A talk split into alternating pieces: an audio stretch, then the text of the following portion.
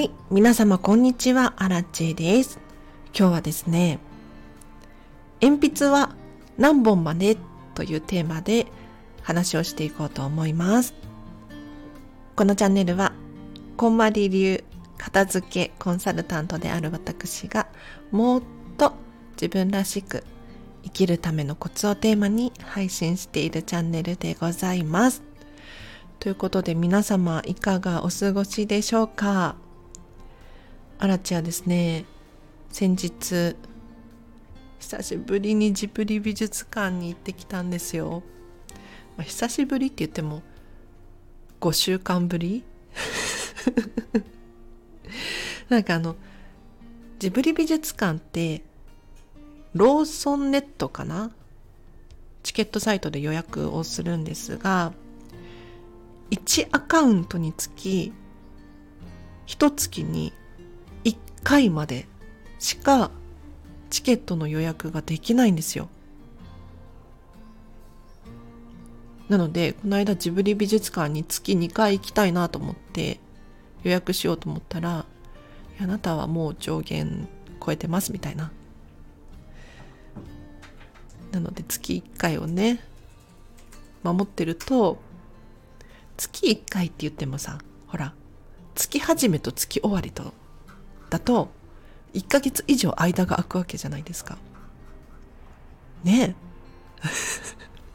で、今日の本題行きましょう。今日の本題は、実はジブリ美術館にも関係する、鉛筆は一人何本までですかというテーマで話をしていこうと思うんですけれど、鉛筆に限らずね、ボールペン、サインペン、筆ペンいろいろあると思いますけれど皆様お家に何本くらいペンがあるか把握できてるでしょうか？はい。私アラチェはですね今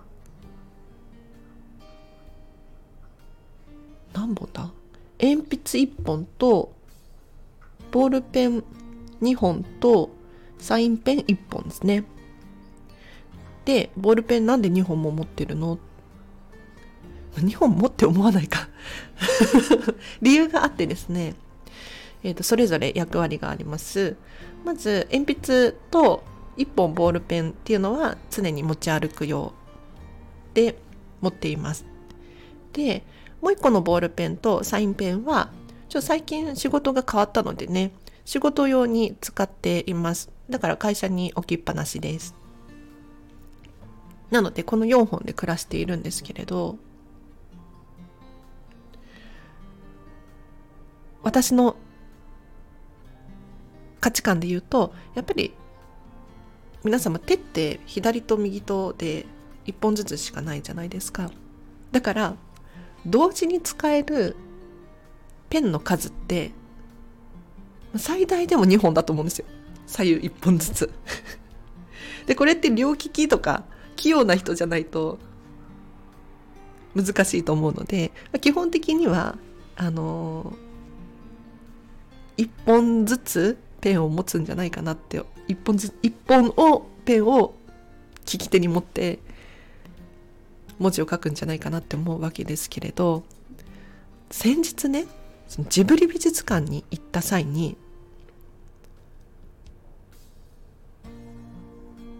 びっくりしたことがあって何かというとちょっとジブリ美術館のネタバレネタバレを含むんですけれどいろんな展示がある中でピッコロスタジオっていうピッコロちっちゃなスタジオっていう意味かな？っていう場所があるんですね。エリアがあるんです。でここは何かっていうと、まあ、架空のピッコロスタジオっていうスタジオがあってなんかイラストレーターさんたちがこう作業しているスペースみたいな展示があるんですよ。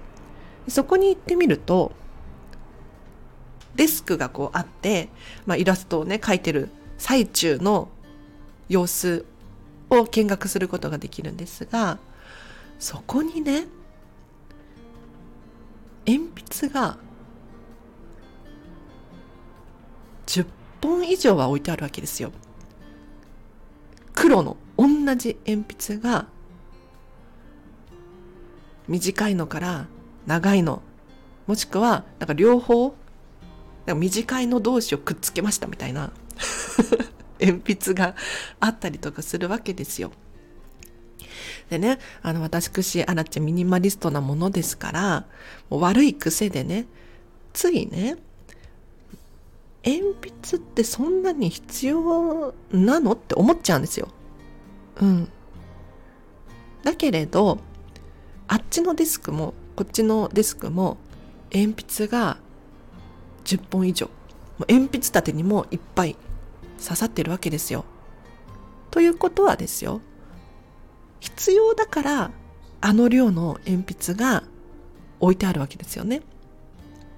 で、そこであらち想像してみました。いやなんでイラストレーターさんたちがこんなに同じ鉛筆を必要としてるのか。って言ったら、もう皆さんはね、想像できると思いますけれど、要するに、鉛筆って削らなきゃいけないじゃないですか。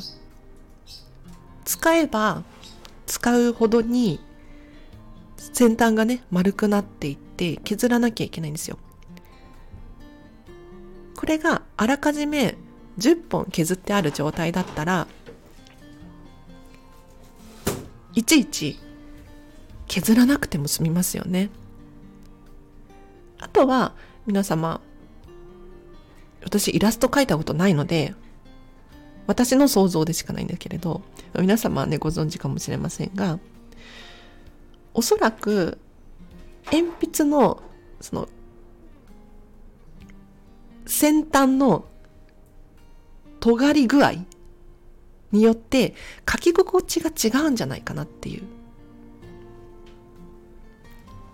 だから同じくらいの尖り具合で削った鉛筆をいっぱい用意しておいて書き心地がずっと変わらないように。で、書書けば書くほどにね先端は丸まってきますから丸まってきたら次の鉛筆丸まってきたら次の鉛筆ってこうやって使ってるんじゃないかなっていうのを先日のジブリ美術館を見学して思ったわけですよ。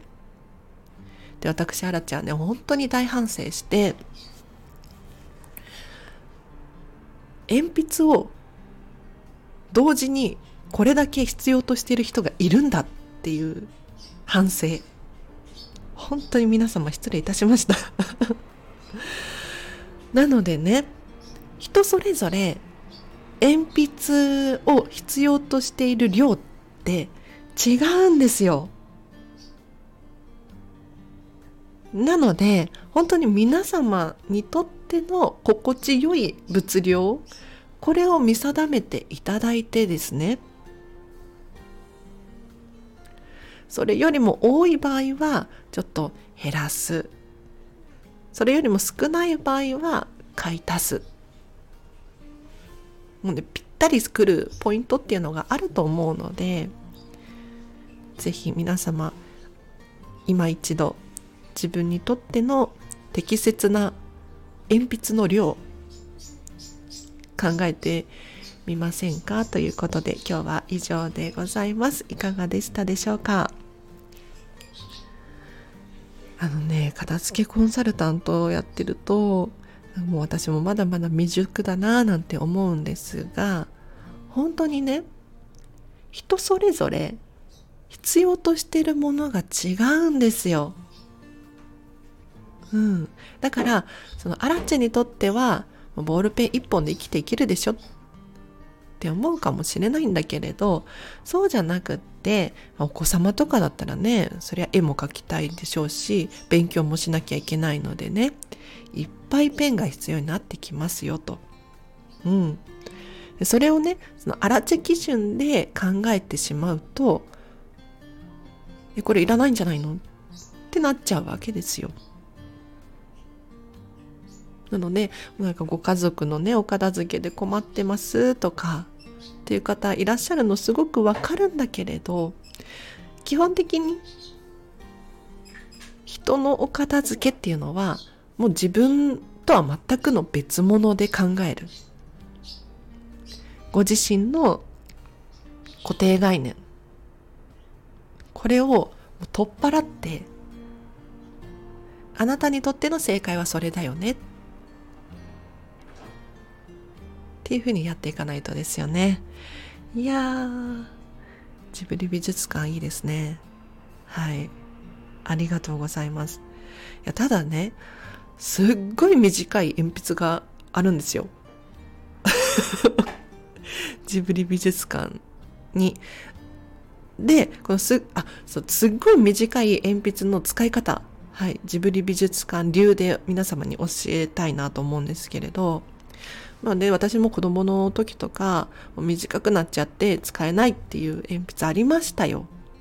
そういう時はですね、あの、短い鉛筆と短い鉛筆を、この、両方、何、お尻の部分をくっつけて使うんです。このくっつけ方っていうのがあるんですよ。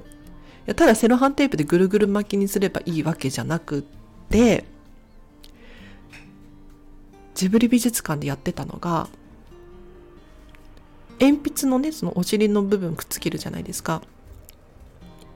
そしたら、一旦、ホチキスで、その両方の鉛筆をパチパチパチと、2、3箇所くらいかな。止めるんです。で、その上から、セロハンテープで、ぐるぐるぐるっと、固定する。そうすると、書きやすくなるんですって。そういうふうに書いてあったの、本当に。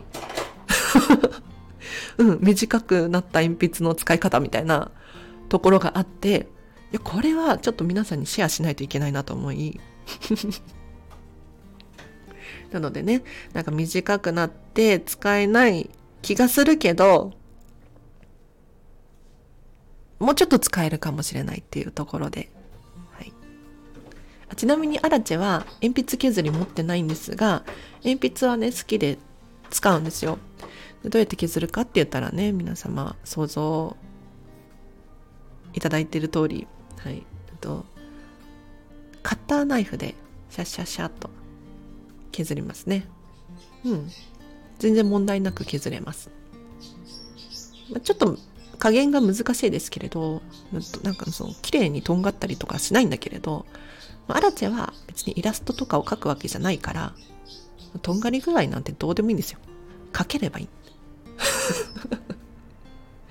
はい。では今日は以上です。皆様お聴きいただきありがとうございました。このチャンネルまだフォローしてないよという方いらっしゃいましたら、ぜひチャンネルフォローお願いいたします。